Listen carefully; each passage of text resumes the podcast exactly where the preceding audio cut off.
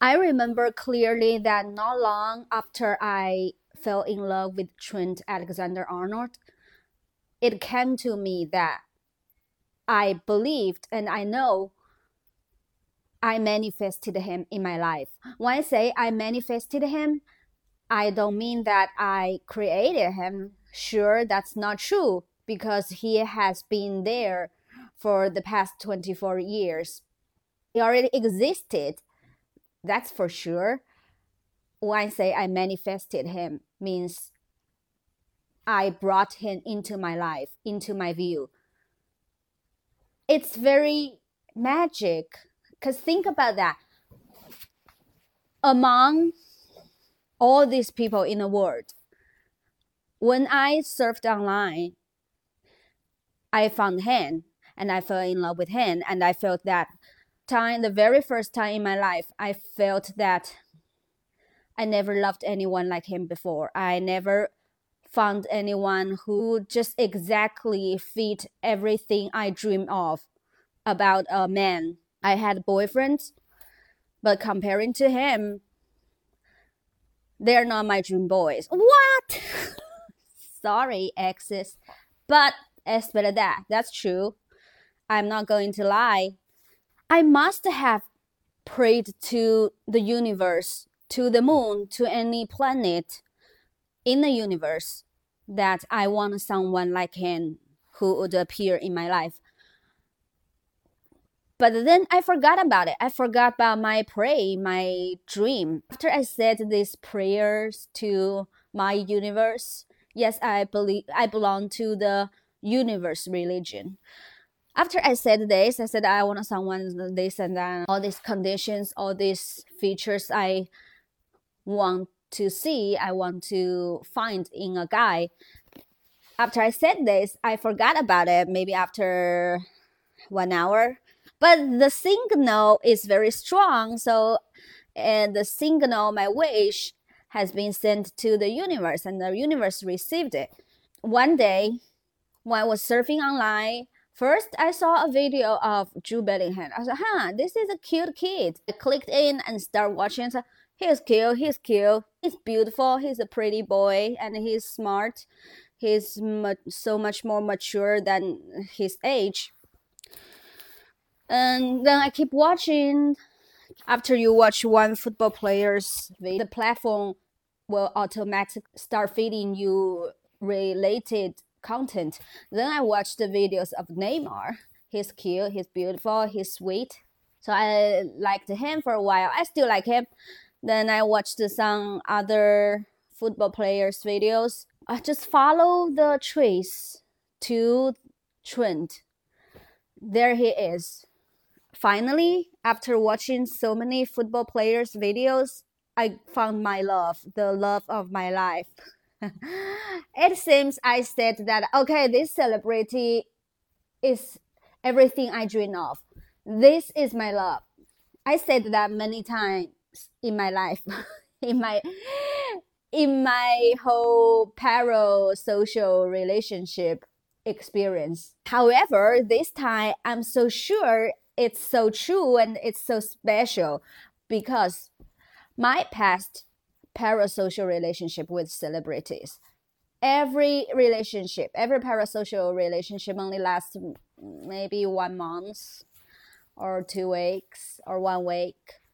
It's very short term because then after the spike of emotion, things start, my feelings starts to cooling down. It's so different. I have been in love with Trent for almost mm, let me say nine months nine months i think. And what i have done for love i went to singapore to see him in august this year. I was so scared after i bought the ticket online. Because oh, i never traveled abroad alone by myself I traveled abroad with tourist group before, but never be alone. Sure, I speak English and I'm a grow up girl, but what I worry about is that I have bad sense of direction. I worry I may get lost in Singapore, a total strange city to me, a country, I mean. I was so scared. But for seeing him, I encouraged myself, you can do it, you can do it. Then I made it. And thanks to Google Map and Apple Map, they are lifesavers. Without them, I would die in Singapore. With them, with the help of the maps, oh my god, everything is so easy. I feel like I could rule the world. Fall in love with him, then I traveled to Singapore to watch the match in there. This experience has totally opened my eyes, my world. That helped me a lot. And today, when I record this episode, that's when I was thinking online. Then I watched a, a video of uh, the tarot reading. The theme of the reading is why did you manifest this person in your life? What what's the connection between you and this person? What's the purpose for bringing him into your life? When i watched this video i was thinking of trent so i did my i picked the group my group. Then the reading is stunning and it's so precise. It says first this person i have so much strong connection with him. Of course it's just me, my side. I've Manifested the reason of sensation. He's hot, very obvious. He's so hot. He's cute. He's handsome.